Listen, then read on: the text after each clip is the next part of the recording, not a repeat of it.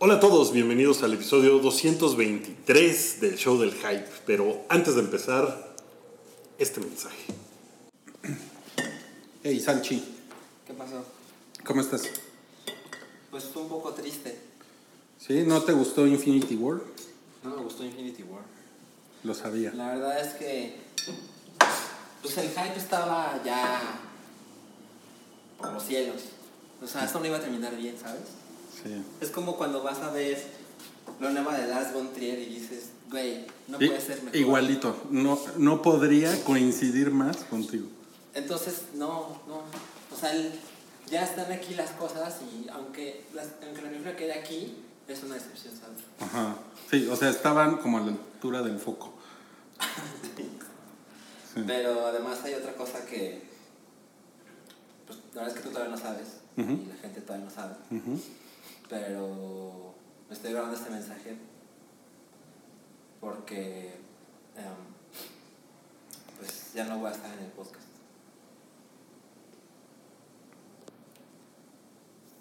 Ok, gracias por tu honestidad. Sí, son como pues, razones personales.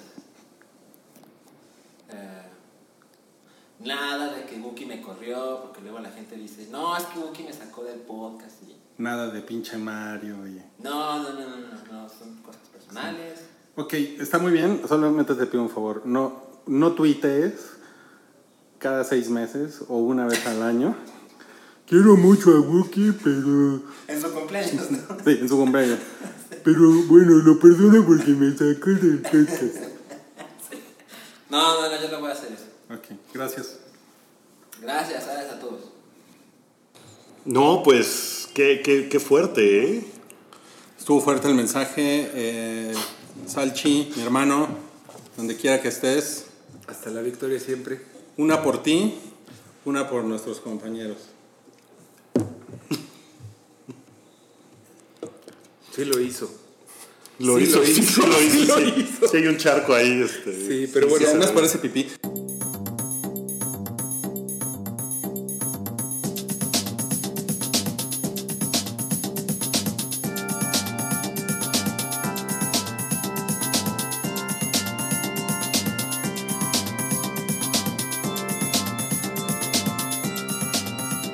El Hype es el podcast de cultura pop y anécdotas gafapasta.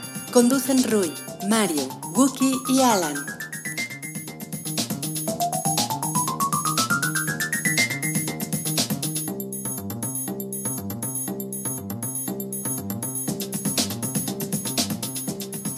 Oye, este. Salchi se merece su ¿Qué tal? ¿Cómo estás, Wookie? Muy bien, ahora sí, ¿Cuál, en es- cuál es el forma. podcast? ¿Cuál es el eh, podcast? Este, ¿Qué número es? 223. 223. 223. Eh, pues ahora sí, bienvenidos al podcast. Estamos en esta tarde, en, en este espacio. eh, su servidor Wookie Williams, Rui, Hola. Mario. Hola. Y pues ya, nada ya? más. Nada más, nada más. más. Estamos aquí nosotros tres. Vamos a hacer este programa. El resto de nuestras eh, vidas. Como, como mejor nos, nos eh, demos a entender. Como, como, como nos guíe nuestro señor Thanos, El señor morado. el señor, el señor morado. Y oigan, ¿Quieres, ¿qué- quieres empezar? Mira, mi- mi- la cintilla de mis audífonos es morada por Thanos. Está cabrón, ¿eh? La verdad es que sí, es, es, un, es un momento... Es un momento muy importante para, la, para los nerds y los geeks alrededor del mundo porque esta semana eh, eh, el episodio 223 del Hype coincide con el estreno. de- Co- Coincide, sí, no lo planeamos así. La verdad, no lo teníamos así calculado ni nada. Eh, siento que aquí me oigo mejor, ¿verdad? Aquí creo que ya no me veo, pero sí me oigo mejor. Eh, Sí te ves. Creo que, pues nada, el, el espectacular episodio 223 coincide con el espectacular estreno 19 del universo cinematográfico de Marvel. Sí, sí, sí. Está- nosotros, está nosotros hemos estado haciendo unas, unas encuestas. La, la, la encuesta de, de los villanos del MCU y ganó Ela. Ganó Sí, Ela. Que la pregunta era, era como pregunta tendenciosa, ¿no? ¿A quién querrías en tu, la- a tu lado en una bronca? Los finalistas eran Los finalistas eran Ela y Loki. que como, sí, que, como que Loki te va a traicionar, ¿no? No importa Ese qué, ese te va a traicionar. en una junta de trabajo, ¿no? O, o para negociar porcentajes con un cliente. Sí, eh, ahí me suena. Hela es como más directa. Hela es más así de. Sí. Pero te voy a decir una cosa. Después de ver Avengers Infinity War, probablemente esa encuesta cambiaría. ¿eh? Ah, sí. Bueno, a lo mejor lo tenemos que hacer para la, para la siguiente semana. Eh, lo, lo otro que tenemos ahorita son las semifinales de la encuesta de papacitos del MCU. Ah, ya Ahí- ven semifinales. Ya ven semifinales. Ahí están compitiendo Chris Hemsworth contra Chris Pratt. Y pues iba ganando Chris Pratt. Yo, yo le di mi voto a Chris Pratt. Está, pero para mí es una sorpresa, ¿eh? Porque Pero como mí también. que, como o sea, es más guapo Chris Hemsworth, ¿no? Está más mamado. eh, Pero creo que Chris Pratt tiene. Digo, también Chris Hemsworth es chistoso, pero Chris Pratt tiene la onda de. Es más cagado y a lo mejor la gente prefiere eh, calidad de cerebro sobre músculos. a lo mejor va, va por ahí. Y la otra semifinal es Robert Downey Jr. contra eh, Benedict Cumberbatch. Pues creo que va a ganar Ben- Benedict Cumberbatch. Es, está fuerte esa, ¿eh? Porque son personalidades muy diferentes. O sea, y físicamente uno es rarito y el otro es como estereotípicamente, eh, no guapo, pero sí eh, como el hombre atractivo. Y es el- y es el- carismático. Digamos que es el, el- el tipo que tiene años, ya prácticamente una década, gustándole a todas las señoras en Facebook. Sí. O sea, ¿no? Está Y pe- muy pero. Benedict Cumberbatch es misterioso, Es misterioso, sí. ¿no? Como que no sabes qué está pensando. Y mientras estamos grabando esto, van empatados en la encuesta. Es, una No me sorprende, Es un, día- sí. es un duelo de mamones, ¿no? Es un duelo de mamones. Duelo de sí. mamones, sí. Sí, sí, de que, mamones. que se conocen ahora en Avengers Infinity War. Ajá. Por cierto, sus personajes. Claro, eh, claro. eh, mira, la interacción de todos los personajes con los pequeños grupos que les tocan, eh, como ya vimos en los trailers, o sea, como que hay, hay grupillos, ¿no? Grupitos haciendo como en la primaria. Sí. Está muy cagado. Está muy padre. Pero, ¿cómo ve? Ayer fuimos a la premiere, a la función de prensa. No fue la premiere, fue la función de prensa. Que Disney tuvo a bien invitarnos. Muchas gracias, Disney, por invitarnos. Sobre todo a Monse. Gracias. Eh, y le cambié el nombre a. Sí, sí, chiste local. Eh, pero como que la expectativa estaba así durísima. Yo estaba muy emocionado antes de verla, con un poco de reservas, como de, ¡ay, a ver si no pasa algo aquí que sea... Eh, empezaron a salir reseñas después de la premier de Los Ángeles, que fue el martes. Y ya liberaron las reseñas, no había embargo ni nada, era así de que digan lo que quieran, aquí va. Y había algunas reseñas, no me dediqué a leerlas a profundidad porque tampoco quería yo encontrarme spoilers, no quería saber nada que, que no fuera de mi agrado, pero como que las reseñas no eran contundentes positivas.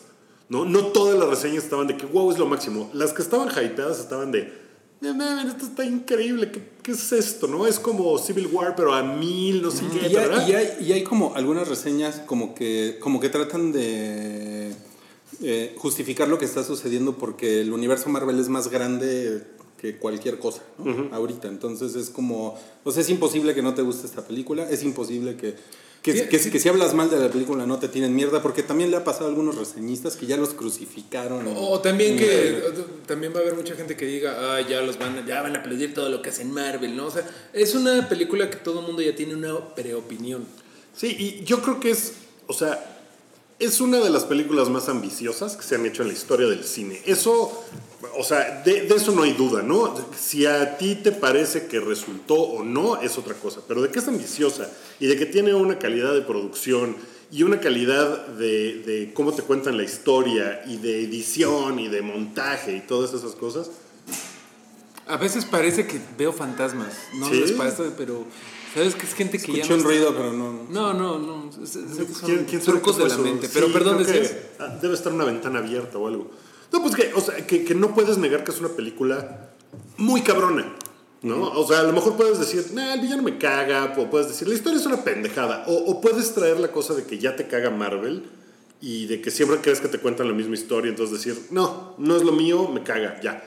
Pero no puedes negar que es una cabronada de producción y de película. Sí, Eso la- sí es así. Y es un evento. ¿no? Es, Es un un evento. evento, Si, sí. si el universo Marvel es una serie de más de una hora, o sea, si lo hiciéramos como el símil con una serie de tele, Este sería como el final de temporada. De si cada película fuera como un, un capítulo, porque estas son películas en serie, o sea, son películas serie.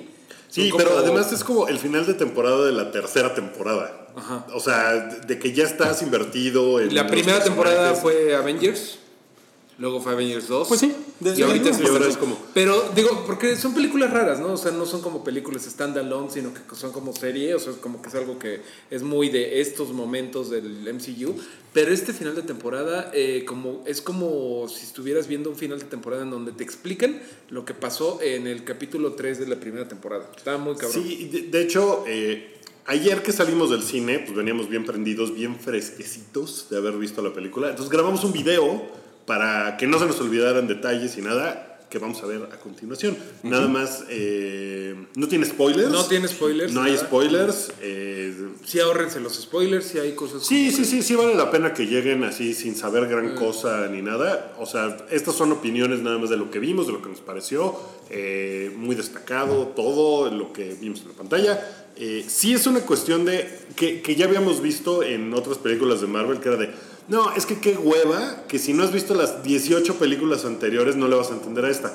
Esta probablemente es la que menos le vas a entender a nada, porque no sabes quién es nadie, pero también si llegas, y esto lo decimos en el video, nomás lo quería yo recalcar, si llegas a esta película, así como de, "Pues yo no sé nada del universo Marvel, le voy a entrar a esta, uno, es muy divertida, porque va en chinga y te la puedes pasar muy bien aunque no sepas en realidad qué está pasando, y dos, pues si es la con la que le vas a entrar y, y esa es tu queja de que hoy tendría que ver las 18 películas anteriores, pues es como entrarle a una serie en la cuarta temporada, a la mitad de la cuarta temporada. Yo creo ¿no? que también sí es como totalmente para fans, porque el 60, 70% de lo que disfrutas de la película es todos los guiños de otras películas. O sea, sí, esta sí es de fans, es lo que dices, ¿no? O sea, no tienes Pero por qué sí, estarle a esa. sí, claro, va a ser una cosa muy masiva que va a cruzar a todos géneros, va a cruzar a toda la gente. O sea, hay mucha gente que probablemente no vio Ant-Man, Doctor Strange, o sea, que, que sí va a acabar viendo esto. Pero, por ejemplo, eh, mucha gente que no vio todas estas y que no va a ver Infinity War, sí vio Black Panther, porque esa era como por otra razón acaba de que la suceder. gente iba, Ya ¿no? acaba de suceder. Entonces, a lo mejor en un momento dado no le gana Black Panther en taquilla.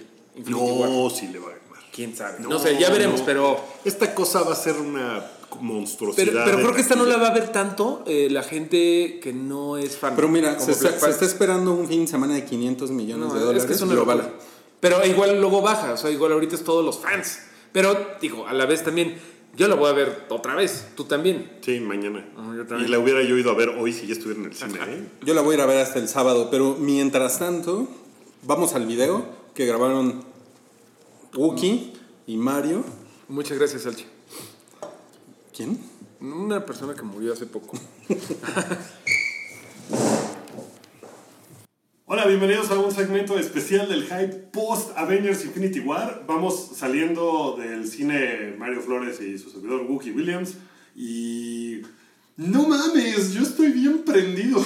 Sí, Sí, salí así del sí, cine. sí. Ah, denme más ahora. Ya sé que ahorita están empezando a escribir así de ya sabía, pinches vendidos, pinches fans de Marvel, pero Miren, miren que no, miren, esto se llevó a la función para de provocar, para provocar, para los que están escuchando en audio traigo puesto una playera como de muchos superhéroes de DC Comics, para, pero nadie lo notó. Yo me esperaba que, que hubiera problemas. Pero bueno, venimos Wookie y yo de la función de prensa y la verdad es que por más que querramos como matizar las cosas y decir, ah, hay estos errores o lo que sea, el veredicto es, Wow. está muy chingona la pinche película. Está muy chingona. Sí, sí hay manera de, de encontrarle algunas cosas, como no, desde luego, pero la, la película está tan divertida, tan...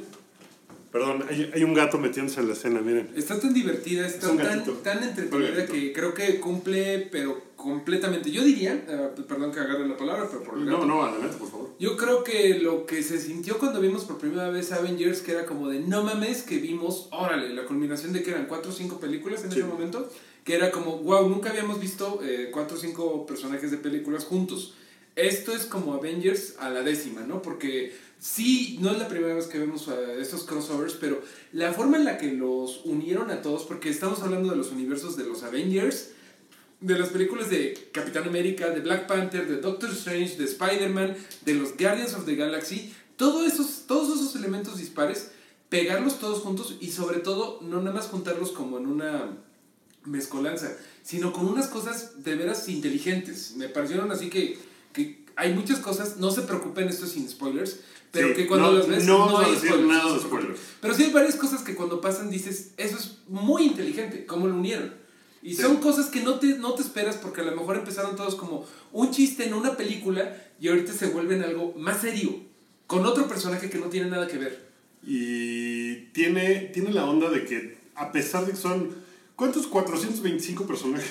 No sé. Son 748 personajes. Son un chingo de personajes y todos tienen su momento, todos tienen su importancia. Unos más que otros, evidentemente, pero a- a- incluso los, los personajes un poco secundarios en sus propias franquicias aquí brillan de alguna forma. A lo mejor con una línea inteligente, con un chiste, con algo que hacen, pero todo está súper bien acomodado. A diferencia de Age of Ultron, por ejemplo, en la que sentías que nomás te estaban saturando de cosas y de información y aquí no se siente. O sea, a pesar de todo, está tan bien armada y tan bien estructurada la película que no sientes que te estén saturando de, de nada más de, de ideas y de personajes y de qué es esto, por qué pasó eso. O sea, está muy bien contada la película. Creo que es una película que tiene mucho payoff, ¿no? O sea, que ya te pagan todo lo que has estado en muchas otras películas que sí de repente era como muy Thanos va a venir, Thanos va a salir. O que se quedaba como inconcluso de, ay, ¿qué pedo con las, pelot- las,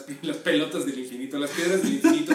o, ¿quién es este güey? ¿Por qué importa? Bueno, ok, como que aquí, y, y de todas formas te echan como un cursito de, de, recordan- de, de recordación de, ah, las piedras infinitas son este pedo y es muy malo que Thanos las agarre porque puede hacer cosas, básicamente va a ser omnipotente. Te lo recuerdan un poquito, pero toda la película ya no pierde más tiempo en explicar y en poner el setup. Desde la primera escena hasta la, última son escenas este, dinámicas, chistosas. Hay muchísimas batallas, ¿no? O sea, sí se siente lo de Sí, sí hay, hay muchos, muchos madrizos. Infinity War y hay unas muy buenas. Hay batallas este, físicas, o sea, como one on one, muy padres. Y hay batallas gigantescas, como la que hemos visto en los trailers de Wakanda. ¿Cuál fue tu película, bueno, cuál fue tu batalla favorita de todas las que acabamos de ver? Mm, la escala de la de Wakanda que vimos en el tráiler y que era así como de, ay, güey, son un montón y está muy chida. O sea, pero todas las batallas, las que están eh, insinuadas en los trailers, como eh, Thanos madrándose a Iron Man, toda esa secuencia está muy bien. En Nueva York pasan unas cosas muy chingonas. eh, o sea, cada, cada escena tiene pues, una importancia. O sea, siento que a pesar que dura dos horas y media, no le sobra mucho que digamos. No le sobran 15 minutos. No, como que hay unas escenas que se extienden demasiado a lo mejor, pero no es como de toda esa secuencia se la pudieron haber ahorrado, porque sí, sí te explican como de lo que está pasando. Ok, la película tiene el problema de que si no has visto las 18 otras películas de Marvel, a lo mejor no entiendes qué está pasando. Pero si esta es la primera película de Marvel que vas a ver, give me a break, ¿no? O sea, como No que... tienes nada que estar haciendo Pues, ahí. pues ¿para qué vas a verla? O sea, sí, porque en realidad no te interesa. Y a pesar de que a lo mejor puedes caer, aunque no sepas qué rollo está pasando, está muy divertida. ¿no? Aunque llegas así de, pues, ¿qué? ¿por qué ese güey tiene eso y quién es ese güey? Uh, al final como que me dio vale madres porque como hay personajes que no se conocen, te explican un poquito de quién rayos es quién. Entre ellos están explicando como de, ah, tú eres tal, ah, sí, yo soy tal, yo salí en tal. Y, ya se conecta y todo. Pero, Pero yo creo que sí necesitas haber tenido mucho, eh, haberlos visto, porque hay un montón de chistes internos dentro de, la... O sea, no de guiños a los cómics, sino de guiños a otras películas o de las personalidades, de ya sabes cómo son, que no entenderías si no los has visto. Que eso es algo muy padre, ¿no? Que platicábamos que cada personaje que son dispares, todos mantienen su identidad, ¿no? O sea, Drax hace chistes de Drax, ¿no? O sea, como de que no entiende los chistes, de que es súper literal. Eh, Groot sigue siendo, bueno, ahora es adolescente. Spidey es inseguro. eh, Capitán América es todo serio y mamón. eh, Thor ya es más cagado. Pero todos, eh, algo que platicábamos ahorita, es que todos mantienen como la esencia de la película de donde salen, ¿no? como que el- los hermanos Russo hicieron una muy buena chamba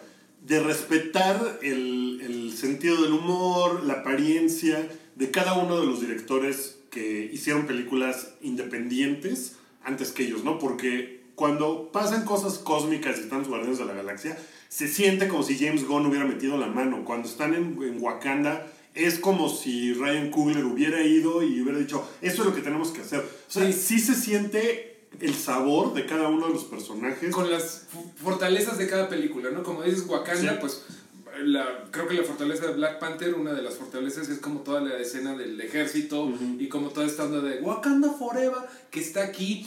Guardians, como dices, pues, se ponen los colores más psicodélicos. Spidey, que tiene una pequeña escena de su universo Spider-Man eh, adolescente, tiene, También es muy adolescente, es muy de Spider-Man Homecoming y de ahí se brinca un poco Thor Ragnarok, pero todo tiene sentido dentro de la mecánica. O sea, creo que si ahorita ustedes que la vean, sí disfruten como le- le- los brincos que se están dando. Incluso Capitán América tiene su sabor tipo Winter Soldier. O sea, disfruten como cómo van cambiando esas cosas que, digo, si no se fijan, si no te fijas en eso, no hay pedo.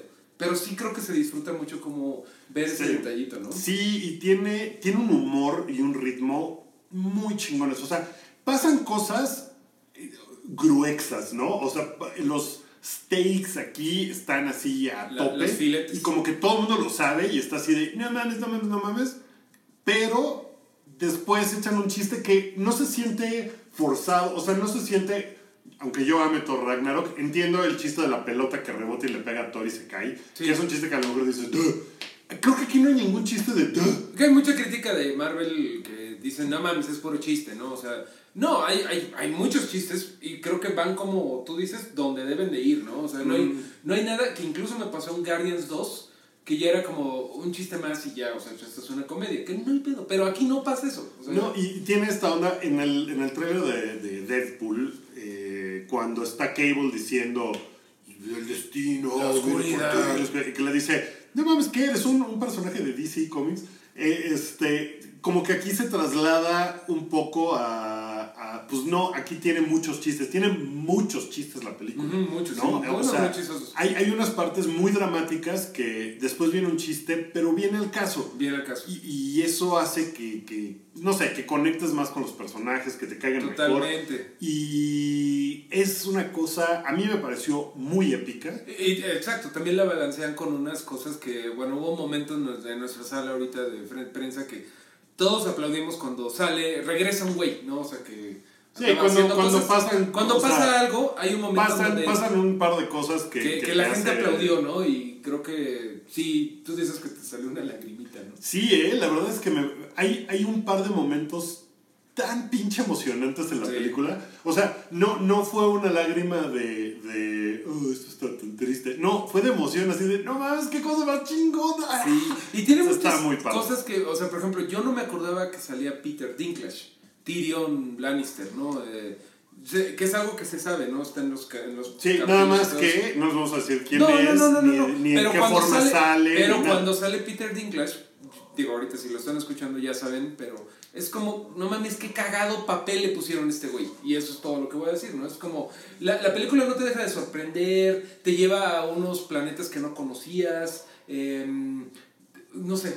Sí, tiene, tiene muchas ay, vertientes, eh, pero a pesar de que sí son un chingo de personajes, está muy bien llevado. el- o sea, sí son, son varias historias que están sucediendo al mismo tiempo y todo, pero tiene, tiene mucho fanservice, no de los cómics, sino de las películas del mundo Sí. Marvel, que es lo que tú decías. Sí, justo. Incluso, eh, bueno, nada más tiene una escena postcréditos. Tiene una, una escena de post Hasta el mero final, entonces quédense a que, verla Como, como dicen por ahí, administren su refresco para que no, no les Sí, pase ya, como a estaba, ya Wookiee. estaba así de, no, ya, sacaron los créditos. Ah". ahí hay un, Pero- hay un consejo Wookiee que les voy a compartir, güey. O sea, pues, se van desabrochando el cinturón y van ganando como un poquito más de poder, como Goku cuando hacía la. Cuando Así hacía como- el. ¿Cómo se llamaba? La Genkidama, no, el. Cuando se pone rojo. El Kaioken. Es como tu Kaioken de aguantar pipí. Ok, sí, eso es un buen consejo, porque sí estaba yo como desde la mitad de la película. Es larga, dura dos horas. Es y larga, Y sí es estaba larga. así de, ay, no, no, no. Pero la verdad es que,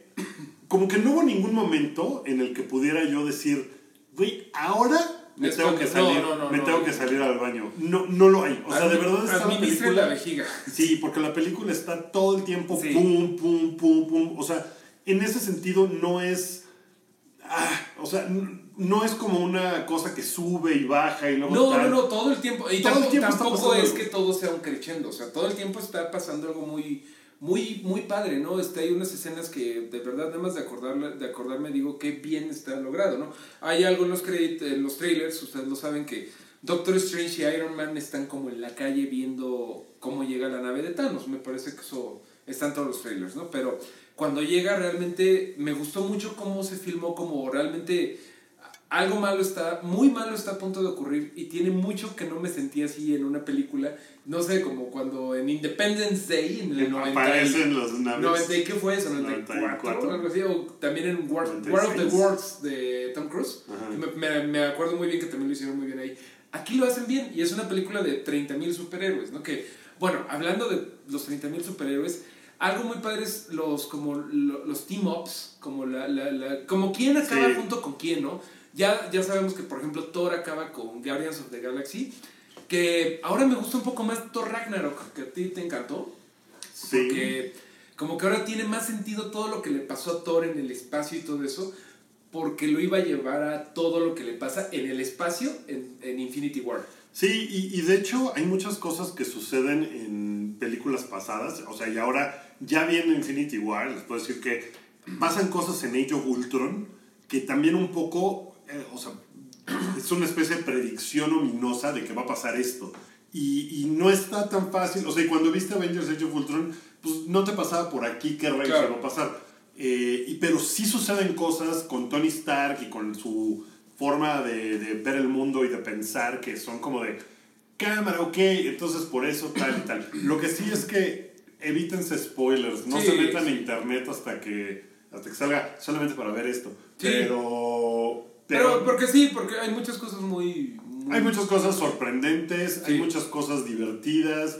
eh, hay muchas teorías falsas en el internet que a lo mejor les pueden arruinar algo. podemos decir que no todo lo que está en los trailers está en la versión final, como One. ¿no? Sí, hay un par de escenas que son como de, "Mm, eso, eso qué onda. Pero Eso no estaba en, o sea, eso estaba en los trailers y no pasa acá. Sí, y ya, o sea, a estas alturas, ya que falta un día para que se estrene la película, ya no estén tratando de pensar y de, ven- de ver videos. Yo estuve, la verdad, viendo muchos videos de teoría de no sé qué, teoría de tal. Está, está muy bien contada la película y no, no se sacan cosas de la manga. No, no, me, para me nada. parece así como que Como, de repente como le dicen un Deus Ex Machina, o sea, como un- una cosa de la manga. No, en ningún momento, todo el tiempo como de, que tiene manga del, gu- del sentido. guante. Tiene sentido lo que está pasando. ¿Qué te pareció Thanos?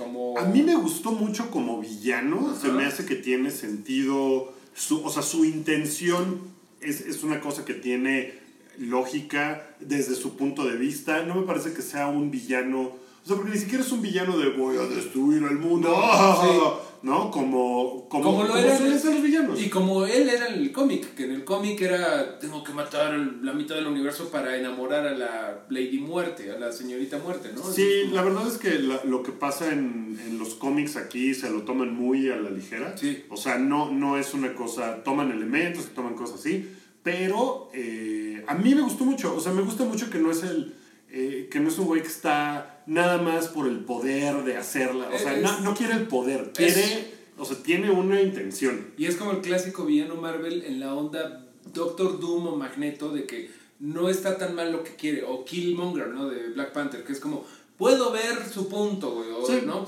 Que eso sí es una gran desviación de los cómics, porque en los cómics sí era un güey que quiere matar a la mitad del universo para, enamor para ligarse a la muerte. Eso se va para atrás y bueno, si ustedes están esperando al- ver al Thanos del cómic, pues no va a pasar. Aquí la verdad es que a mí sí me sacó un poco de onda que lo volvieron básicamente Ra's al Ghul, el de Batman. Eso sí es completamente Ra's al Ghul en sus motivaciones, ¿no? Es, a mí no me molestó, pero no me voló la cabeza. Lo que sí me da risa es que dentro de toda esta gran cosa de CGI sí se ve la cara de Josh Brolin, ¿no? Sí, Sí, sí, los sí. ojos sí están ahí. sí. O sea, no se ve como un muñeco. Lo que pasa es que también, como no es un monstruo como Doomsday, por ejemplo, Sí. que se ve súper piñato, o, o en o, o The Abomination en Incredible Hulk, o sea, este güey es un güey.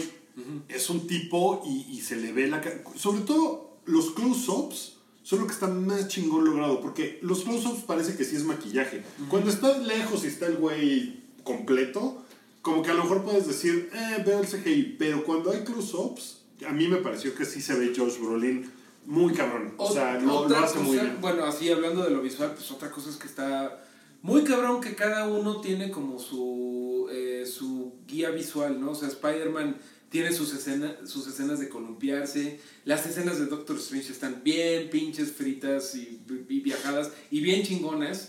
Eh, Guardians está bien padre lo que pasa en el espacio, como que es una película muy hermosa, la vimos en IMAX. eh, Sin 3D. Sí, definitivamente, le- bueno, yo recomiendo muchísimo verlo en IMAX. Es, Sí, wow. se ve muy cabrón. Se ve sí, muy hay unas partes. Esa parte de la invasión de, de Wakanda que hemos visto en los trailers, cuando es así ya a escala grande, dices, oh, ay, cabrón. Cabrón. Sí, se pone, se pone muy loco esa onda. Y pues sale, sale. Yo creo que es mi, mi película favorita del MCU. O De sea, creo, creo que sí. O sea, Guardianes de la Galaxia 1 la amo, Avengers fue una cosa muy increíble porque como que no pensabas que fuera a suceder. Pero a diferencia de, de Age of Ultron, Civil War, que, que salimos con reservas de... Mm, sí, claro. Ah, claro. sí, está muy chida. Pero bueno, sí. sí, le voy a perdonar estas cosas. A esta creo que no hay prácticamente nada que perdonarle. No, porque sí es como Black de, Panther, por ejemplo, ¿no? Que dices, "No ah, hay que mames". perdonar esto. bla". Aquí sí es, es un fanservice muy cabrón y es una película buena, pero eh, yo sí me espero a decir si es mi favorita. No, sí, definitivamente está en el top 3 o 5, pero para mí, eh, lo que, lo que a mí me hace calificar algo como la, mi favorita es si le dejo cuando está en la tele, ¿no? Sí. Y esta tendremos que ver si... Que, si ustedes escucharon el podcast del, del Patreon, en donde rankeamos todas las películas, eh, a mí lo que me pasó fue eh, justamente eso con, con Spider-Man Homecoming. Me costó trabajo volver a verla. Sí. Y esta la quiero, o sea, la voy a ver el viernes Sí. otra vez y pues a ver, a ver una segunda vuelta cómo aguanta. Hay que verla dos veces sin. Pero yo salí muy emocionado. O sea, me emocionó como no me emocionaba desde Avengers. Tienes mucha razón. Sí, o sea, Black Panther tuvo sus momentos, pero está todo.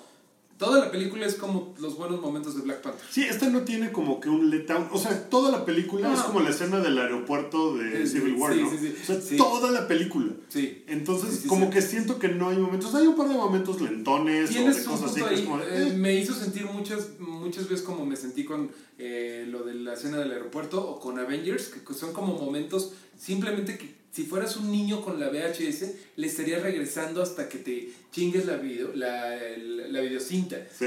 Hay momentos muy regu- re-.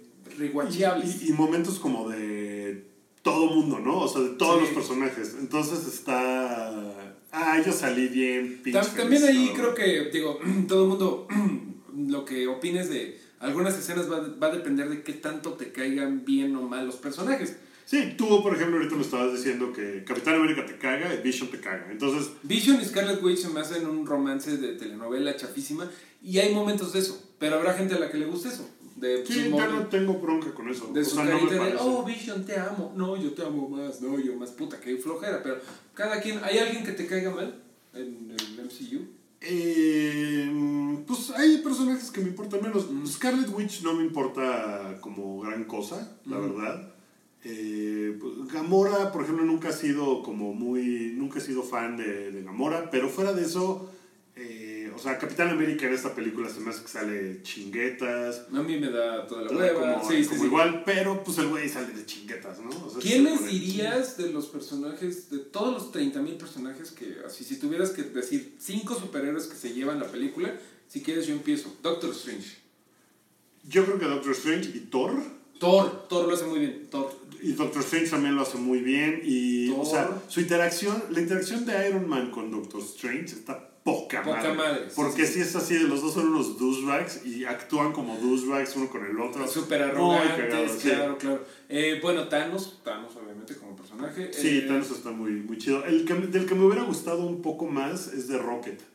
Ajá, Rocket podría haber brillado más, pero a mí me encantó lo que hizo Drax. Yo pondría a Drax como uno de los que se lleva la película. Drax está muy cagado. Drax está muy cagado. Eh, Sí, está, está, está muy chido.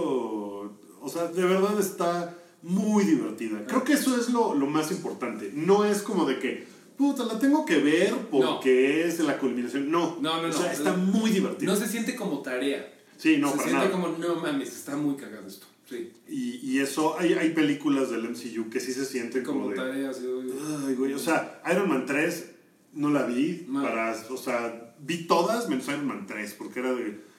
no, pues qué hueva. O sea, y otras películas de superhéroes, este, Justice League, por ejemplo. Qué hueva volver a ver Justice League. Sí, no. Y esta película, pues no se siente así. La No, verdad es que verdad fluye, pero en chinga y. Sí.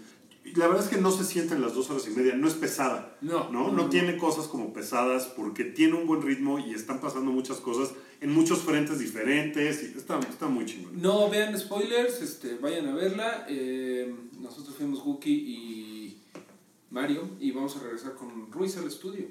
Sí, ah, la magia de la edición. Y ya la semana que entra este, ya platicamos con spoilers, ¿no? Sí, ya les contamos. Yo así creo que ya para entonces ya todo el mundo ya la vio y, y si no, no importa. La mitad de la humanidad La va a ver cuando sí. Thanos haga. Pues ahí estuvo ¿no? nuestra, nuestra brillante opinión sobre Avengers Infinity War. Ojalá. Qué ojalá- interesantes opiniones. ¿eh? Sí, ¿te pareció? que era, que era muy interesante. este cabrón. Bueno, fue una opinión de, de fans, pero pues, creo que lo más como realista que pudimos. Pero bueno, la semana pasada ya vamos a discutir con, con spoilers. La semana próxima. La semana pasada. So- Solo que estás Doctor Strange y Doctor Strange, la, el tiempo, semana de y cosas tiempo, bueno. La semana que entra vamos a discutirlo con spoilers, ya habiéndolo visto Rui, seguramente va a decir, nah, pero no me gustó cuando. Pe, pe, pe, pe, pe, pe". No, yo, creo- yo creo que sí te va a gustar, ¿eh? Yo Está muy, está muy emocionante. La Siempre verdad. es peligroso decirle a alguien, nah, sí te va a gustar. Porque como que dices, ah, sí, pues ahora Y de repente gustar". mocos, ¿no? Yo, Pues yo no yo no salí de la película con ninguna. Sí me gustó, pero, o sea, no salí No, con peros de la película. O sea, sí salí así de entregado completamente a la Cuerpo película. y alma. de- público. De, güey, no, qué cosa más chingona, está verguísima esto. Sí, sí, estuvo muy cabrón. Entonces la semana que entra ya con spoilers, ya que todo el mundo haya venido, a- haya ido al cine, que nos vaya, nos pueda decir, no man, están bien pendejos, es la peor mierda, y cosas así. Sí, cosa que no creo que suceda, la verdad. Pero bueno, habrá, habrá, habrá. Eso- sí, seguro. Eso sucederá en el episodio 124 la próxima semana, pero ahorita tenemos todavía más temas para este, para este podcast. Eh, y lo que vamos a hacer, como, como ya nos comimos parte del, pues, del tiempo que teníamos disponible, es que vamos a hacer una, un combo entre No Cállate y Chidillo y Variado. no, varíate. Que también hemos. eh, ¿Cómo, cómo era? Eh, bo, cho, cho, váyate. Cho, váyate. Es una, es una, es un. Ya saben que siempre estamos experimentando. Somos, somos así como. Somos como Google, ¿no? Que tiene sus programas Somos beta. como el, como el ¿no? Elon Musk de- del, podcast de cultura pop. Exacto. Entonces, bueno, ahí les va. Tenemos muchos temas. Y vamos a comenzar hablando del tráiler de Venom que apareció esta semana. ¿Quién quiere decir algo? Am, eh, ¿por qué no? A mí me gustó mucho, no había nada de... Bueno, veníamos de un tráiler abismalmente malo, que el, primer teaser o tráiler que tenía todo menos Venom, era como gente corriendo y era como, ok, y no le daba a uno confianza de que, pues ya sabes que hay animadversión de que Sony no suelta el hueso y sigue haciendo películas del universo cinematográfico de Spider-Man sin Spider-Man, está rara la situación, lo que sea, pero este, este creo, que este corto, no sé ustedes qué piensen, pero pone dos cosas chidas, que es mucho Tom Hardy, más Tom Hardy, y Venom, que es lo que queríamos ver, que nunca habíamos visto porque la, cuando salió en Spider-Man 3 fue un Venom muy chafa, ¿no? Súper chafa. Eso fue súper O chido. sea, muy él físicamente no se parecía, los efectos especiales No, estaban que, que de hecho ese Venom ni siquiera debió haber existido, ¿no? O sea, Sam Raimi no a lo quería lo, y me- lo metieron a huevo. muy a huevo. Y Sony dijo, ¿me pones a Venom o te me ¿Me largas?" pones al Venas o te me vas a LB? Exacto. Sí, ¿A ustedes pero qué en- les en pareció? un- En, en- en un podcast que se llama, ay, ¿cómo se llama? De Iván Mallorquín, buen, gran, gran ilustrador, buen tipo, le, le pusieron Ben Udom. Benudom. Ben Udom. Entonces, este, Qué chingón. Bueno, a mí me, me, me gustó mucho, ¿eh? Sí, me- ¿no? Me, gustó mucho el tráiler, como que sí me, sí me hypeó.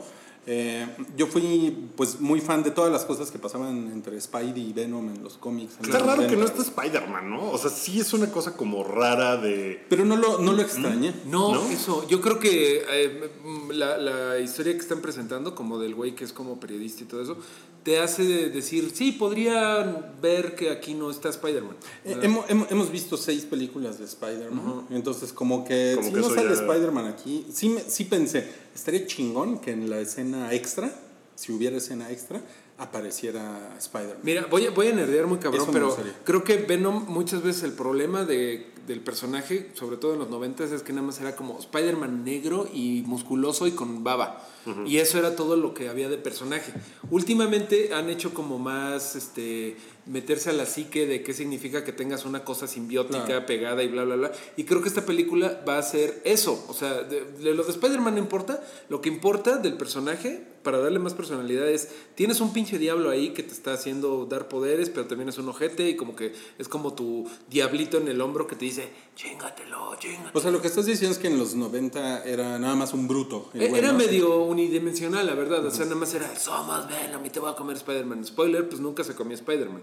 Pero me gusta como personaje Y que se sea- quería putear a Spider-Man a huevo. Estaba definido por Spider-Man, ¿no? Venom era Spider-Man, o sea, estaban pegados, o sea, literalmente tenía el antiguo traje de Spider-Man. Pero ahorita me gusta que, que tenga una propia personalidad porque si alguien puede ven- hacerte vender que eh, se lo está llevando la verga eh, porque tiene un simbionte, pues es Tom Hardy. Una pregunta, ¿se puede contar la historia de Venom sin incluir Spider-Man para nada? Yo creo que sí. Sí. O sea, eh, le- lo vas a cambiar porque obviamente Sí. no va a tener el pedo de que el simbionte fue rechazado por Spider-Man y que por ahí le agarró los poderes este, arácnidos.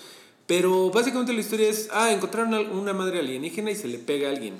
Que, que de hecho en el tráiler eh, una de las quejas que vi en internet es que en lugar de decir simbionte dicen simbionte. Se, se Le, cambian el- la pronunciación al simbio, dicen symbiote o algo así. Sí, sí lo dicen raro. Entonces que los fans estaban de... ¿Qué chingada? Bueno, lo- los fans ya están sí. así de tache, yo no voy a ver esta madre porque no sale Spider-Man.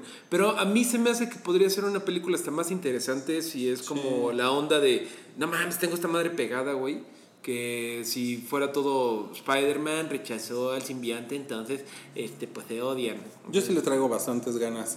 Alvenas, suena mal, yo sé, pero sí le traigo ganas. Yo no le tengo tanto... O sea, el tráiler no me dejó así como... bien- O sea, se me hizo que va a ser una película Pero tú no, de- tú no eras fan de la onda Venom. No, tampoco. no, no era yo fan de Onda Venom. También probablemente por ese lado, pues no, no me ha prendido, pero como que la onda de... Se me hace que va a ser una corporación maligna, con unos Eso güeyes sí. bien malignos, eh, que quieren explotar esto para el mal. Así genérico. Y eso... Eso como sí va a que- ser genérico, O sea, eso es Rampage, de The Rock, que es una película de desmadre de esa onda. y Pero se me hace The que Rock. Venom- sí, se me hace que Venom va a ser un poco así, pero como tomándose muy en serio. Y eso me como que me pone... eh, eh, Yo no lo vi tan en serio. Y también es Tom Hardy, que es chingón, ¿no? Ese. Yo no lo vi tan en serio cuando le dice, y tú eres muy mala escondiéndote, o sea, como que lo vi como cagadón al Tom Hardy. A mí creo que hay dos cosas que me emocionan mucho y uno es que neta se ve bien chingón Venom y el casting de voz, el We are Venom, es, es- es muy chingón eso, güey. Eso creo que es un buen trailer, es lo único que podemos decir. Que sí, sí a mí sí me lo vendieron. ¿Cuándo, ¿cuándo se va a estrenar? Se va a estrenar a fines de año, ¿eh? Mm, No me acuerdo. No, se estrena en verano, ¿no? Ah, ¿Tan, Ven- tan pronto? verano es ahorita. A ver, Venom 2. Verano peligroso. Ah, vamos a platicar de Luis Miguel también. Verano muy venoso. Eh, octubre 5 del 2018. Sí, Octubre sí, sí. 5, ok. Es como, es como otoñal. Oigan, bueno, bueno, ¿qué pedo ahí con que está el piloto de eh, está el piloto de Rogue One, ¿no? El, el malévolo corporador, corporativo. sí, este güey. Es el que, es, que es también el de. El de Riz Ahmed. Es Riz Ahmed, ¿no? Riz. Ahmed, ajá, ajá, ajá. Es un chido ese güey. Pero sí sale de soy bien malo. Soy bien malo. Soy el malo, bien malo. ¿No? Y eso es como de. Ah, una cosa que sí llamó la atención es que uh, por primera vez aparece Sony Pictures in association with Marvel.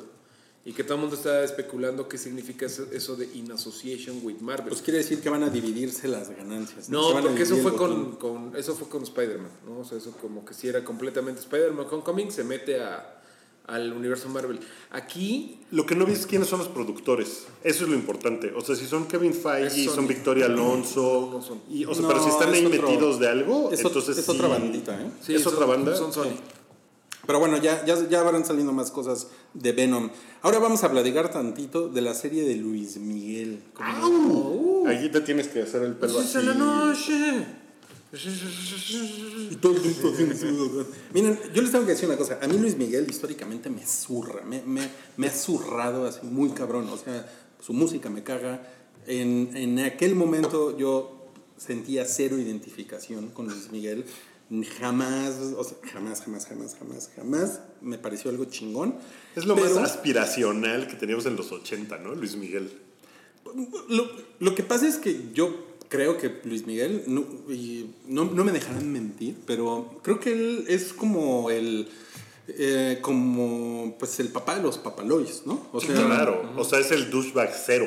o sea él, él ¿no? como que... Es el paciente cero del, del mirreísmo. Pues es que yo más bien creo que eh, todo esto viene de Mauricio Garcés. Es como, él, es, él es como el paciente cero, ¿no? Él, él es como la semilla original, pero la evolución definitiva, ¿no? te, Fue- te- te muerde Luis Miguel, ya se De hecho, Luis Miguel un día estaba sentado en una costa de Guerrero y a su alrededor empezó a crecer todo el baby O y todo. Exacto. O sea, es, es más, mira, Mauricio Garcés en Resident Evil sería el Tyrant Ok. y, Y Luis y Miguel sería- el Némesis. Luis Miguel en Annihilation sería el, co- el cometa que vuelve todo mi rey en Acapulco. ¿Saben qué? Sí me parece que, que está cabrón el buzz que hubo alrededor de la serie No, y la pues- cantidad de la gente que, que vio la serie. es una de las más vistas. No, yo no he visto cifras, Netflix, pero- Netflix no da cifras. Es- yo pero estoy es- seguro que es la serie de Netflix más vista en la No, historia pues de mira, México, el claro, capítulo 1. Mira, te voy a decir una cosa. Eh, ayer en los rankings de Apple Music estaba en los primeros 15 discos más, más streameados en la última semana. Ok. Eh, estaban cuatro de Luis Miguel. Y en Spotify debe estar igual. Spotify no, debe- seguramente. debe- o sea, y debe debe haber sido una cosa así de números. Todo mundo vio la pinche serie de Luis Miguel. Todo Es mundo que tiene Netflix en Claro. México se metió a ver la serie de Luis Miguel. Y, y- y mira, nada más para eh, concluir con lo que le estaba diciendo, no quiero que se queden con la idea de que, de que nada más me zurra Luis Miguel, la verdad sí me caga, pero, o sea, también hay que reconocer que es un... eh, que Es un ícono. Es una cosa icónica el cabrón, o sea, y tanto sus pinches canciones ochenteras mamonas, y este, que nada más se tratan de, de coger viejas y de verse guapo y pendejadas así, Y- y de- ¿no? Y lo- los videos, no mames. Tiene, tiene una cosa eso que dices muy cabrona porque el güey estaba muy sexualizado desde que tenía 12 años. Sí. Hay una canción de él que se llama Decídete. Decídete. Bueno, esa canción, la que conocemos y la que está en el disco y todo, es una versión censurada que dijeron, no, güey, está muy cabrón esta, porque la versión original que está en YouTube y que pueden buscar y tal, es, o sea, el güey diciéndole a la chava, ya quiero coger contigo, quiero, Quiero perder, quiero- quiero que me desvirgues. Quiero perder mi virginidad contigo ya ahorita. Y el güey tenía 12 años, Sí, entonces fue una cosa como de... Cabrón, digo, él no escribió sus Normal canciones, pero... 80, ¿no? Si hubieras entrado a mi cuarto a los 12 años hubieras encontrado cosas peores, pero pues no lo estaba cantando en un disco. Es que, es que sí era una Con cosa Raúl Velasco, ¿no? El, el, el, el- el Raúl domingo, Velasco. ¿no? Bueno, y sí tenía, sí tenía esa onda muy sexualizada de, de- de todo. Bueno, pero no estamos aquí para discutir, perdón, a Luis Miguel el hombre, sino a Luis Miguel la, La serie. Está, hay, hay un par de cosas de la serie. O sea, me pareció muy cagado ver eh, a Sasha Sokol, ver a, A Luismi. Rankin, a Luis. Como que, como que toda esa, esa, esa onda de los personajes alrededor de él me parece muy Sí. chingona. Me parece horrible que lo pongan a él como ese joven soñador en la alberca viendo al infinito. Cuando, güey, debe haber sido un douchebag a los 17 años con el éxito que tenía. O sea, no me puedo imaginar a Luismi como de, ay, este joven sensible que está enamorado y qué tal. Y eso se me hace como de, pues sí, evidentemente no van a poner una serie en la que... Güey, hay, hay cosas... ¿Por qué? ¿Por qué evidentemente? Porque, pues como que el güey sí aprobó la serie, ¿no? Y sí, como que, o sea, yo creo que no van a poner, o sea, no sé si esto sea cierto, no, es una cosa que estoy inventando, pero si a los 14 años su papá le daba cocaína para, no, mijo, mira, para el concierto, dudo que lo pongan.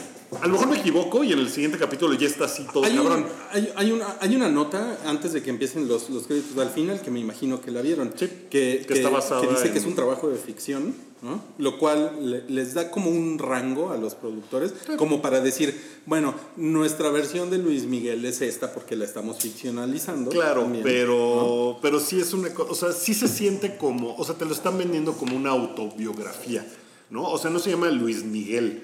Es, es una cosa que No, se no, siente. no es una autobiografía. No digo, no, no autobiografía, una cosa biográfica como de. Esta es la historia de Luis Miguel. El, Obviamente el asunto es- de que sea de ficción y que esté ficcionalizada cosas y que esté basado en tal, sí se me hace que va a O pasar. sea, a, la- a la- a lo que vas a lo mejor es a que lo quieren redimir un poco, ¿no?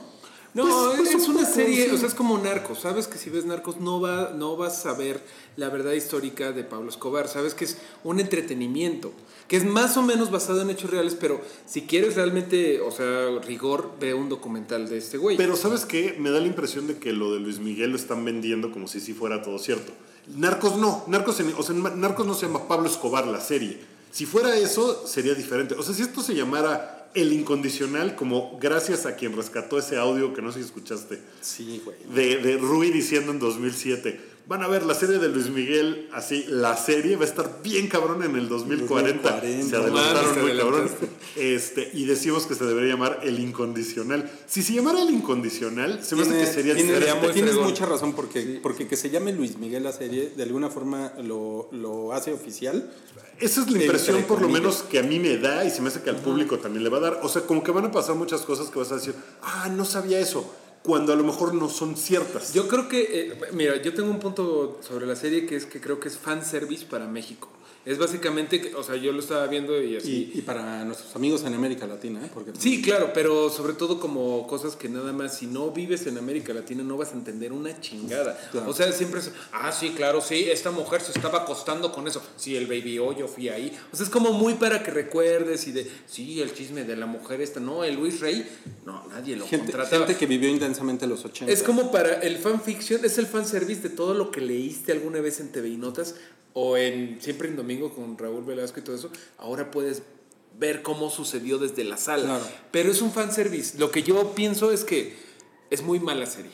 Porque una cosa es que hagas ficciona, eh, o sea, ficcionalices las cosas, que lo de narcos, to- todas las series este, coreanas, eh, francesas que, de Netflix, que son como muy de esa cultura, pero que tú las ves en México, en lo que sea, y están tan profesionales que dices, ah, pues está chido, una serie coreana. Yo creo que si esto lo ve un austriaco, ruso, mexicano, no sé, este, alguien que no esté enterado de, Luis Miguel, no va a entender ni madres porque está súper mal contada. Yo, por ejemplo, no soy mucho de, Luis Miguel, medio ahí me están soplando, ¿no? Pero si era así de, güey, o sea, no te explican por qué Luis Rey es tan culero con la esposa, no te explican por qué el niño está todo ahí sacado de onda, nunca te dicen acaba de A llegar. mí esa, esa estructura como, Como que, de- que- de que va y viene, tiempo. a mí eso no me gusta. No. Definitivamente a mí no. A mí me gusta, eh, yo creo que por mi edad, me gusta que las cosas lleven un orden cronológico. Y sí, a mí eso como que digo, ay, qué hueva. Ahora es 1991, ahora es 1981. Sí. Es divertida, es divertido verlo por todo lo del BBO, por no mames Sasha Sokol y todo eso, pero yo creo que es mala serie. Yo te decía algo que me molesta mucho en las producciones de México, de, de Latinoamérica en general, de Netflix y de muchas cosas que está muy mal ecualizado el sonido. Ya sé que no podemos decir nada aquí en el hype por eso, pero no Sí, somos... porque nuestro presupuesto de Netflix Exacto. de 6 millones de por Exacto, capítulo. pero siempre pasa Claro. que están, están los diálogos y, y tienes que subirle a todo para entenderle el diálogo en español. Está mal mezclado. Yo, yo, yo al papá de Luis Miguel, que por cierto es el actor que hizo Cantinflas, Oh, eh, ¿Ah, no, sí? es el mismo güey, no le, no le entendí ni madres. Y le tienes que subir un montón y inmediatamente después hay una escena en una disco y le tienes que bajar en chinga porque está súper mal mezclado. Sí, sí, sí, sí. Sí, bueno, habiendo dicho eso, me parece que es un fenómeno muy cagado. Está Sí. muy cagado, está muy, está muy chingón. Yo, yo, yo soy muy, o sea, apoyo cabrón que haya historias mexicanas. Eso, Claro, eso para de entrada me parece Sí, claro, claro. Y lo otro es que sean historias de, de historia reciente. O sea, que no sea De las- de la- Hernán el, vuelo del, Cortés. el vuelo del águila. El vuelo del águila, Martín Garatuza, ¿no? Sí, O sea, está, está muy divertida. O sea, no, no, tampoco soy un pinche hater que me, me voy a poner a decir, ay, el encuadre no es este turco, ¿no? Pero sí, sí creo, creo que podrían haberlo hecho mejor, güey. O sea, si alguien, si alguien se avent- o sea, hiciera más historias de eso, ¿no? O sea, de- Mejorarían las cosas. Pues no sé, por ejemplo, ¿qué fue lo que sucedió con Adela Noriega y el, y el elenco de, de quinceañera, ¿no? Así como agarrar una historia ochentera, ¿no? Así Claro. que hubiera una miniserie del Fobaproa, ¿no? O sea, cosas así. La verdad es No, que sí, a, sí, a es mí, bonito. a O sea, como las películas del güey. 85, que pues, es rel- relativamente reciente, Rojo Amanecer, cosas así, me parecen muy buenas. La película de Colosio, Colosio da Movie, es buena. Sí, es buena, es buena. Es buena. chida. La de Gloria Trevi es, buena. La de Trevi es Gloria Trevi es buena película. Película. ¿Cómo se llama? Este, Gloria y Gloria. el infierno. Gloria. No, Gloria. Gloria. No, está buenísimo. Gloria y el infierno, sí. Eh, llama el libro. Esto me llevó a pensar una cosa de Netflix que creo que, que di- discutimos seguido, pero como que lo vi con más claridad con esto. Cuando Netflix empezó a hacer series, la primera serie que hizo Netflix, que fue de, güey, tienes que ver esta madre, era House of Cards. ¿No? Y era David Fincher, Kevin Spacey, este, Robin Wright. O sea, estaba como muy, muy cabrón el, el- el- el elenco, la producción. Y era algo que, que decías, es must watch, ¿no? O sea, tengo que ver esto. La siguiente serie que salió, que a lo mejor era Orange is the New Black, decías, ah, no, pues sí, también tengo que ver esto. Y empezaron a sacar series y series, y como que siento que nos quedamos con la inercia de que Hay que verlos. tengo que verlo, tengo que verlo, tengo que verlo. Cuando Netflix ha hecho una cosa como de un abanico así de, Sí. ¿no? Donde hay un millón de cosas que no tienes que ver porque no todo es must watch, porque no todo es para ti. Porque, y, y Luis Miguel, lo que decías de que hay gente que, pues, esto va a ser así como de. O sea, gente de 18 años probablemente diga. Sí. ¿Qué? ¿No? Este güey, claro. ¿qué? ¿A mí qué? Pero y creo que, creo que es, o sea, como que sí nos quedamos con esa inercia de todo lo que hace Netflix, hay que verlo. Yo creo que y- ya lo y- rompieron ellos solos. O sea, Sí, como que, como que hay- ha habido cositas que han, que han salido que es como de esto no definitivamente sé, es por para- ejemplo, como que sí, sí entiendo lo que antes era como un evento que sacaran una serie, era como de todo el mundo va a estar hablando Sí, de porque eso. además había cinco series de Netflix. Pero ahorita ya, no sé, creo que ya, exceso de 400, oferta. ya cuando ves Dark y que dices, "Eh, no, no tienes por qué verla. O No sea, mames, Dark es maravillosa. Bueno, ¿de qué bueno, estás pero, hablando? pero a mucha gente no le gustó. O sea, es- Es, es la gente que vio las de Adam Sandler, por ejemplo. Uy, ya, ya ya me puse ya de así. Muy bien. Bueno, vamos a seguir viendo la, la serie de Luis Miguel, No, no entendí, ¿por qué creen que la hayan sacado seriada? O sea, de un capítulo por semana. Miren, en Estados Unidos estaba leyendo que los derechos los tiene Telemundo. Ok. Y es como un, un deal que hicieron los productores en Estados Unidos, la van a sacar como telenovela, como, sí, como un serial de domingo, güey. Entonces, se ve que no era un buen movimiento de, de negocio ma- mandarla toda de putazo en Latinoamérica. Ok, o sea, era una u otra- Es como a huevo, tiene que salir. O sea, en todos los territorios tienen que salir igual. Pero ve qué cabrón, güey. Sí, sí está cabrón. Es que sí, o sea, es- no, no hay que confundir que sí está padre ver todas esas, esas cosas. Estaba viendo cuando Luis Rey este, pone al niño Luis Miguel a cantar en, en Juárez. en Esa- Ciudad esa Juárez. escena está bien padre. Ajá, está bien Está padre. Yo nada más estaba esperando que entrara Juanga Joven y que dijera, ¿has escuchado hablar de la iniciativa de los Avengers? Un crossover de, ¿qué hubiera pasado Juanga? No mames, es- eso sería el, el pop, pop ochentero en español. Cinematic Universe. No mames, ¿no? Así Emanuel ahí, así viendo, "Mm, tiene potencial este chico. No mames. Estaría muy de. Está de huevos. Ya hay, que hacer fanfiction de eso, por favor. Me suena increíble. Bueno, vamos a seguir con, con nuestro show Váyate de hoy, que es 2 por 1 chido y variado y no cállate. Eh, Jessica Chastain y Jay Gyllenhaal eh, van a salir en The Division. Que es un videojuego Muy de esos de, ¿no? De esos que vendieron Clancy, 10 ¿no? ¿De ¿Cómo se llama. Clancy? Tom Clancy. Tom Clancy. Pues sí, de esos que les fue bien cabrón. A mí siempre me cagaron esos juegos porque el stealth, no, no. Rainbow Six nunca, mucho nunca Rainbow pasó. Six sí, pero ese era más como de estrategia.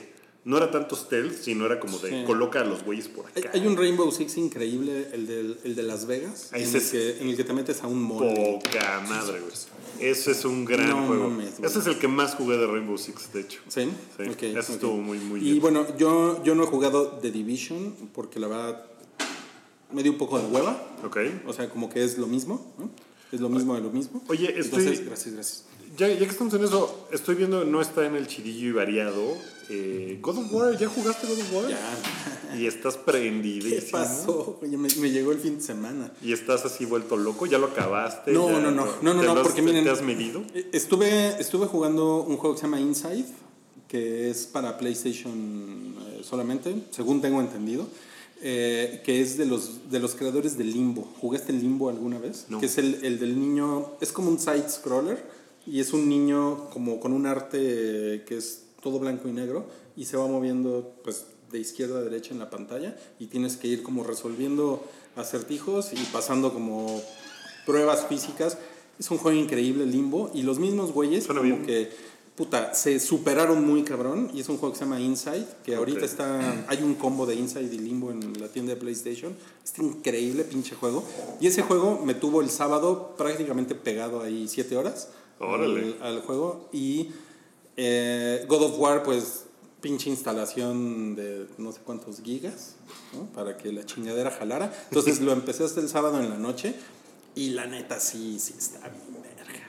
Sí, sí, Sí, se, no, se mamaron. Sí, sí se mamaron. O sea, como que no, no, no quisiera dar una opinión definitiva porque no he avanzado mucho en el juego. Ya me madré al Midgardiano, que lo cual estuvo cabrón. Y por ahí ando en el interior de una mon- montaña ahorita y me encontré una brujita que, que hace unos ruidos bien culeros, como unos alaridos así. Este.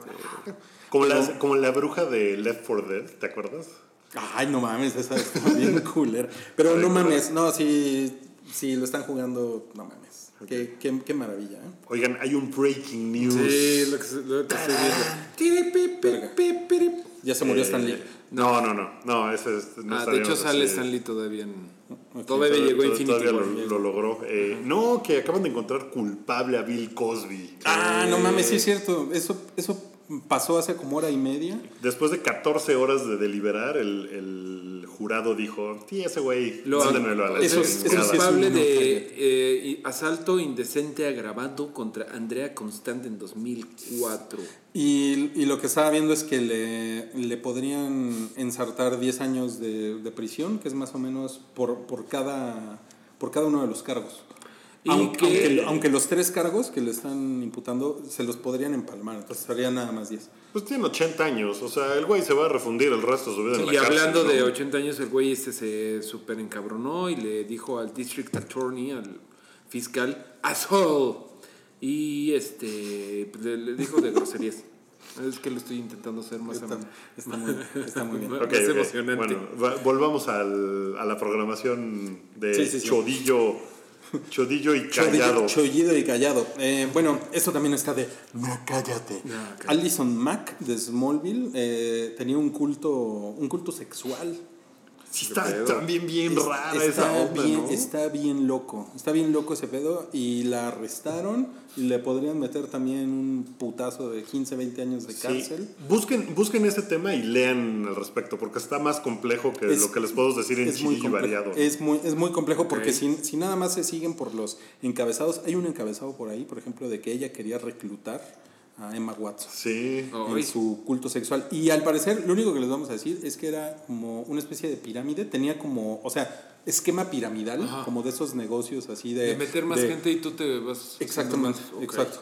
Y este, pero acababa siendo gente eh, tatuándose sus, sus, sus partes eh, privadas, eh, ya formando parte del culto. eh, una, una cosa pesada, que seguramente ahorita hay muy poquita información y seguramente va a ir, va a ir saliendo. Y que Sí, más. sí, si En cinco años vamos a ver una película al respecto. Sí, sí, de Netflix. Si usted cree que ponerse ese Trump stamp fue mala idea y tiene alguna. eh, eh, como que quisiera no haberlo hecho, creo que tatuarte el culto sexual en el, en el miembro. Mm, No, está de la chingada. Ahora, también Alison Mack no es como una. Pues no es una gran estrella, ¿no? No, O pues no, tuvo un momento ahí de estrellato mediano con Smallville, ¿no? De Hace varios hecho, años. si le tienen que decir Alison Mack de Smallville, es como decir Midi de Moenia, ¿no? Entonces es porque no eres tan famoso. Sí, sí, ¿no? claro, claro. Si tienes que tener en el apellido ¿dónde trabajas? Sí. Si mañana me Híjole, sí, una buena. Ok, eh. Netflix está coqueteando con la cadena de cines Landmark para, pues para, para comprar salas para poder. Está verguísimo eso. Cannes. Está así como de, güey, pues se che- voy, a acabar comprando así todo Netflix. O sea, sí, o sea, sí, pero ¿sabes qué? Eso también contradice un poco lo que decíamos la semana pasada de a Netflix le vale verga los premios. O sea, No, pero yo creo que es como una decisión de, güey, ¿cuánto nos cuesta cobrar, comprar un cine que ahorita debe de estar devaluado? Sobre todo Landmark. ¿Se acuerdan de que Landmark llegó a México un ratito? pues y se era, fue. era Cinemark, ¿no? Sí, sí, sí, sí, sí, sí. Y pues, o sea, pues no aguantó. Cinemex, Cinépolis lo absorbieron. Pero sí. lo que yo digo es, este, creo que le sale bien barato comprar unas salitas de cine en Netflix y ya va a poder decir, pues ahí está, pinche Pero sí, o sea, justo eso iba, eh, o sea, como que sí confirma que Netflix, o sea, Sí tiene algo de interés. necesita los premios, güey, porque Quiere validarse. es exacto, pues es que da, da, da legitimidad, así como en, ¿no vieron eh, Greatest Showman? con Hugh Jackman. Yo no, no la vi. ¿No la vieron? No. O sea- sé que todo lo que sale en la película. Esa, por ejemplo, es una gran obra de ficción, ¿no? Porque el güey este era así un hiperculero. Y Porque no era, sale- no era Wolverine. Sale súper buen pedo, ¿no? Y- Pero gran parte de la película se trata de que el- el- lo que hace el güey es, por- aunque el güey tiene un chingo de dinero y un chingo de éxito, no lo acepta la alta sociedad. Ay, entonces Entonces, el güey. necesita legitimidad. Como Qué Donald cagado. Trump, bingo del hype. Y siento que es un poco lo mismo que le pasa a Netflix, como que no lo, por mucho éxito que tenga, no lo toman en serio. Ok, ok. ¿no? Bueno, Bueno. Em, Cardi B es la primera persona en tener 13 sencillos en el top 100 de Billboard al mismo tiempo. Tú odias a Cardi B, ¿no? No, no, no. Pero tú dijiste que Bodak Yellow te cagaba. Bodak Yellow me caga, pero ella no. O sea, ella se me hace bien chida y está muy cagada. Está Pero bien Bodak cagada. Yellow es una canción a la que no le entiendo. O sea, y no entiendo cómo es que fue tan exitosa. No me parece que sea pegajosa. No. No, no ¿Tú puedo no, con tú no- Bodak tú no Yellow. tienes blo- Bloody Shoes, Wookie? No, no, no, no, no tengo. Pero ella me parece como personaje súper chingona. Está muy O sea, cagado, ella ¿no? me parece una muy chida. ¿Tú qué opinas de Cardi B? No, no tengo opinión. No. Está muy, está muy increíble, pero hay, una, hay, un, hay un video en, en, en Twitter eh, que ella le, le, le, le da las gracias a la gente que la apoya. No sé, no sé si lo han visto. No. pues le doy gracias a la gente. Y, si, y a los que no me apoyan, solamente les quiero decir, suck my fucking dick. ¿En No, serio? no. Sí, es, es, es muy grande. Ella es, este, es puertorriqueña, dominicana. No sé. Eh, es es la, latina. Sí, tiene una onda ahí como... Sí, entonces pues, también por eso se me hace. Está muy cagado. Está muy chida, dice lo que quiere decir, le vale pito todo. No, está poca nada. Bueno, hay un, hay un rumor de que los eh, Eternals eh, podrían aparecer en el MCU. Está cabrón, Milik, porque esos güeyes están bien, como que ya bien densos. Son de Jack Kirby siendo muy denso y los ha escrito Neil Gaiman siendo denso. Entonces, puede ser interesante. O sea, siempre y cuando no los quieran sustituir. O sea, el problema con Marvel cuando quiso meter a los Inhumans era que estaba sustituyendo a los X-Men. Y fue como de vas y chingas a tu madre. O sea, como que la gente no quería. Aquí los Eternals creo que podría ser otro Guardians of the Galaxy. O sea, como eh, camino libre.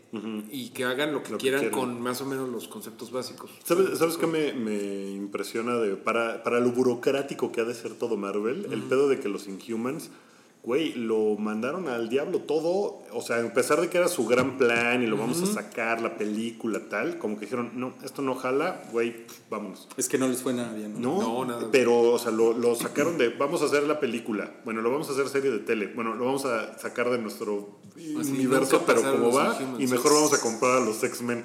Me parece muy cabrón. Digo, todavía no de- estamos 100% de que Todavía no está confirmado. Mm, Pues de- se está armando, pero Ojalá. sí se va a acabar armando, ¿eh? O sea, todos las, los indicadores dicen que están ahorita arreglando ese pedo para que Disney sí compre Fox. O sea, está en, en movimiento esa máquina. pantallas. Excelente. Todo está saliendo como lo planeé. No mames, sí. Ok, eh, James Cameron eh, se quejó de las películas de, de superhéroes y dice que Avatar es como el padrino. Que no es la primera vez, ¿no? Que James Cameron se despotrica, que de hecho le- da como el viejito loco. Famosamente se echó encima a- contra Wonder Woman, así de. Sí. Ay, pinche película, me- buenas películas, buenas heroínas, mi linda Hamilton. Esa sí era una chingona. No, pero Esta son nomás está.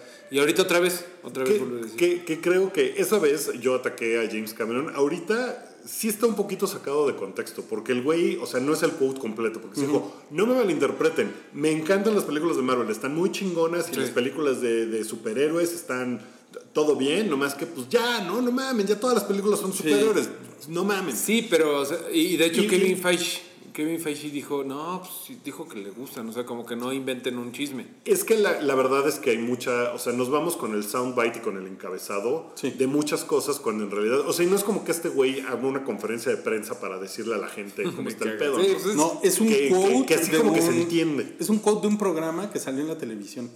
O Ah, sea, sí. O sea, el güey estaba hablando de mil cosas. Además Y, nadie ve y la esto, es lo que, televisión ya. y esto es lo que, lo que quotearon, güey. Sí, está muy cabrón. Además el güey está ahorita preparando 14 secuelas. secuelas de... Cuatro. 14. Cuatro. Bueno, pero. Además, Y- y Es igual si les dijera 14 es lo mismo, ¿no? O sea, cuatro. pero, o sea, a mí me parece que. O sea, dentro de, del de Braille que uno pueda sacar de este, de este quote, o sea, yo creo que sí tiene un punto, ¿no? Porque también ya es... Ah, de que sea, sí estamos cansados. O sea, el- y, el, y el cine de superhéroes tiene acaparada la taquilla. Sí, pues ahorita todo lo que sí. hemos platicado de que eh, las taquillas la semana pasada fue así de "Es- estrenen todas las chingaderas porque viene Avengers Infinity War y nadie más Y- Y, esa ola va a durar un Sí, rato. sí está- Pero está canijo, en, ¿no? en esta misma mesa, un exintegrante de este podcast, que no voy a nombrar, El innombrable. dijo que él preferiría que, se, que Marvel dejara de hacer películas 10 años. un rato. sí. ¿no? A lo cual los, los in- lo- la gente que invierte su dinero en Marvel dijo, "Mm, lo voy a pensar, tal vez sea buena idea. De hecho, le, le hablaron a Iñárritu y le dijeron, oye, Iñárritu, ¿cómo Iñárritu. ves? Y Iñárritu dijo, es genocidio cultural, deberían de detenerse. "Mm, ok, vamos a seguir haciéndolas. Entonces, sí, sí, pues es un quote ahí medio. O sea, me, me parece más eh, locura el asunto de voy a hacer 14 películas de Avatar. Cuatro. Cuatro. Este. Aparte lleva haciendo esa madre un chingo, ¿no? O sea, Sí, que son como el padrino. Pues no, no mames, chavo, ¿no? Tampoco. ¿En qué Tampoco sentido son como el padrino, no? O sea, Ahora, y, y, la, y como que la preocupación también de James Cameron es que cuando él sacó Avatar, las películas de superhéroes no estaban tan cabronas. Pues no.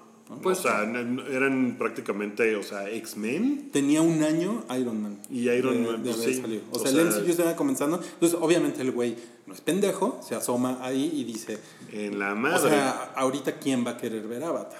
¿no? Sí. Y Tendría que hacer algo muy cabrón. tiene, que- tiene, probablemente tiene razón. Ahora, eh, este, hablando de viejitos locos, George R.R. R. Martin, va, eso, eso- seguro, seguro te mama esta nota.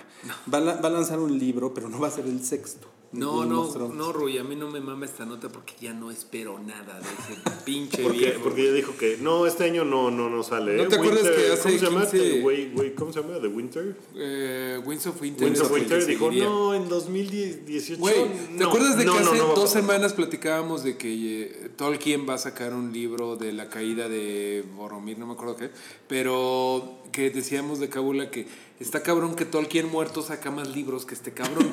Eh, esta madre de George R. R. Martin lo que va a sacar es este una como un, un librajo que no es novela, es como una guía de cómo fue la guerra civil Targaryen, eh, como 500 años antes de todo lo de Game of Thrones. Seguro va a estar bueno, porque por ejemplo con el eh, The World of Ice and Fire, que es como un bestiario de todo el mundo, puso ficción padre. O sea, sí, sí, sí como que vale la pena decir, ah, así que así fue como los Stark compraron ese terrenito, ¿no? O sea, como que hay cosas padres. Pero eso, lo que sí es que me queda claro que eso se los medio ghostwritean, o sea, lo ayudan a, a armarlo. O sea, él dice, no, pues creo que los Targaryen tal, y un güey lo escribe, o sea, él no lo escribe. Entonces, ¿qué hace él con su tiempo, con las novelas? No sé, pero ya, ya no me importa. Pues se la, se la pasa como en, Canchanchan. en la conferencia de prensa y, ¿no? Está bien en, el Se la Instagram pasa bien, Stories. Pues, está, el güey ya le chingó, ¿no? Pues, ya, Pues sí, de, alguna manera sí. Sí, bueno, el, el caso es que ser fan de George R. R. Martin es un trabajo miserable. Entonces ya me voy a esperar a ver el, el final de HBO y ya ese va a ser el final de Game of Thrones. y yo creo que mucha gente ya Está dice, ah, como- ya, güey, ya. Lo intentamos. Eh, hablando de Game of Thrones, y no, no incluimos esto aquí, se estrenó Westworld. Sí, sí es cierto, sí es cierto. ¿Qué les en, pareció? En un capítulo bien raro. A mí me gustó. ¿Sí? A mí me gustó un chingo. A mí me gustó un chingo, pero me, me costó, ¿eh? Sí, Se me hizo pesado. Pues sí, porque está en 149 pesos, ¿no? La, la La HBO sí está. Está carito. Sí, está, está carito, pero sí se me hizo como. O sea, es una serie pesada, vamos, no es una serie para eh, ver mientras lavas los trastes. Tienes que ponerle mucha atención. Pero sí fue como de. O sea, esa onda de que está. eh, Bernard al principio y luego hay un salto de tiempo y luego otra vez está cuando empezó la serie. O sea, es como de, ¿qué está pasando? Lo cual ha llevado a mucha gente en Reddit a decir, hmm, hay varios Bernards. Sí. Esa es una teoría. Digo, spoiler, no, pero es teoría de que... Es teoría, es teoría de Reddit. Ey, tú, tú me la contaste ayer, ¿no? Sí, y ya ves, ves, yo, yo no te lo iba a contar, pero él llega y te cuenta todo. Sí, ya sé. Yo respeto. Pero pues es una no- teoría de Reddit. O sea, eso no me parece que sea. No, pero es que creo que sí es cierta. O sea, como que... Yo no veo, co- o sea, por qué sería cierta en realidad. O sea, Eh, es como la que teoría sí de tiene- Reddit de que Pues todo, robot, de que todo sucede en otro planeta. Pueden ser varios robots. Hay, hay ser una, hay varios una robots. teoría de eso también Bueno, en Reddit. hubo cosas... ah, que sí. pues es como de. Esperen, vamos a hablar con o no. spoilers de este capítulo, sí, ¿no? Pues sí, digo, la verdad es que es el primer capítulo y creo que no pasa. Bueno, pero hay cositas como que sabes dónde está pasando Westworld. No voy a decir dónde, pero ya sabes dónde están. Están en Asia. ¿Qué? Yo no sé, no Fue sé. él. Sí, están en Asia y están en una isla porque... ¿Cómo, cómo sabemos? Es que la tienes que volver a ver, Guki. Yo ya la vi dos veces el Ah, pinche capítulo. Sí, yo no entendí Llegan eso. unos pinches japoneses No, o no, chinos, como coreanos, no sé, pero bueno, son, son, Híjole. as- son asiáticos y el güey de Delos, el, el, el güey de Delos le dice, ya hable con tu gobierno, cabrón, y toda esta pinche isla, o sea, es una isla en Ah, Asia, sí. me pertenece y es mi jurisdicción, y hazle como quieras, pinche pendejo, y ya, ¿no? Pero eh, sí está compleja, güey. De hecho, yo la vi en el estreno, después de ver... Entre el debate y Luis Miguel vi, vi Westworld, entonces sí fue un día muy, muy cansado de ver la tele, pero eh, no le entendí ni madres la primera vez. Sí me quedé, "Eh, qué vergas. La volví a ver. Y ya, ya ah, captaste. Medio que vergas. A la tercera entendí que pedo. ¿Lo viste tres veces? Sí, no, no mames, yo no voy a hacer eso. No, y sabes una cosa, güey, en la tercera todavía me quedan cosas no claras. Y algo malo es que sí está bien chida, pero no es así de no mames, ya salió, güey. Es como un pedo de, güey, le tengo que dedicar una hora Sí. y media esta madre, güey. O Sí. sea, sí es así de, a ver, ¿qué? ¿Qué? ¿Qué? ¿Qué? ¿Regrésale? ¿Cómo? Es, es una serie demandante. Sí, cabrón. Sí, Eh, sí, no es- está mal, güey, ¿no? Pero sí es demandante. Sí, está cabrón. ¿A ti te gustó? Sí, me, me, me gustó bastante, pero más por, por ver a Dolores partiendo madres. Eh, me, me gustó ver qué pedo con el hombre de negro. Esta Ah, Tandy, está Tandy padre, Teddy, Newton. Teddy, Teddy. ¿Cómo se llama? Mi- Maeve. Ella es la que menos me cae bien, la verdad. Eh, Su historia se me hace así como de. como, como la menos justificable que sea tan chingona. ¿De quién? ¿De Maybe? Pero de hecho, si te acuerdas en la otra temporada, justamente es justificable que sea tan chingona porque le dijo al güey, súbeme los niveles de chingonería, güey. De así de, de, percepción vigor y de de fuerza, de percepción, de inteligencia. Sí. O sea, literalmente le dijo, ponme chingona. Sí, o sea, como que no me, no, no me encantó cómo llegaron a eso. ¿No? Eh. O sea, pero bueno, esos son como mis pedos con la, con la primera temporada. Por ejemplo, me gustó que el hombre de negro es un chingón. O sea, ese güey lleva 30 años matando gente ahí, entonces como que el güey se sabe mover, ¿no? Entonces me, me gustaría ver, a ver quién es el chingón que lo mata. Porque el güey sí es cabrón, ¿no? Sí, es un cabrón ese güey, sí. Y, Es este, ojete, ¿no? y pues estuvo culero ver el, el, el maniquí de, de Anthony Hopkins agusanado. Ah, estuvo muy culero. Eh, que, Sí, que se supone no, que Anthony Hopkins va a volver a salir en esta temporada, pero pues en forma de flashback o algo así. sí. A, a lo mejor no está muerto. O en forma de robot.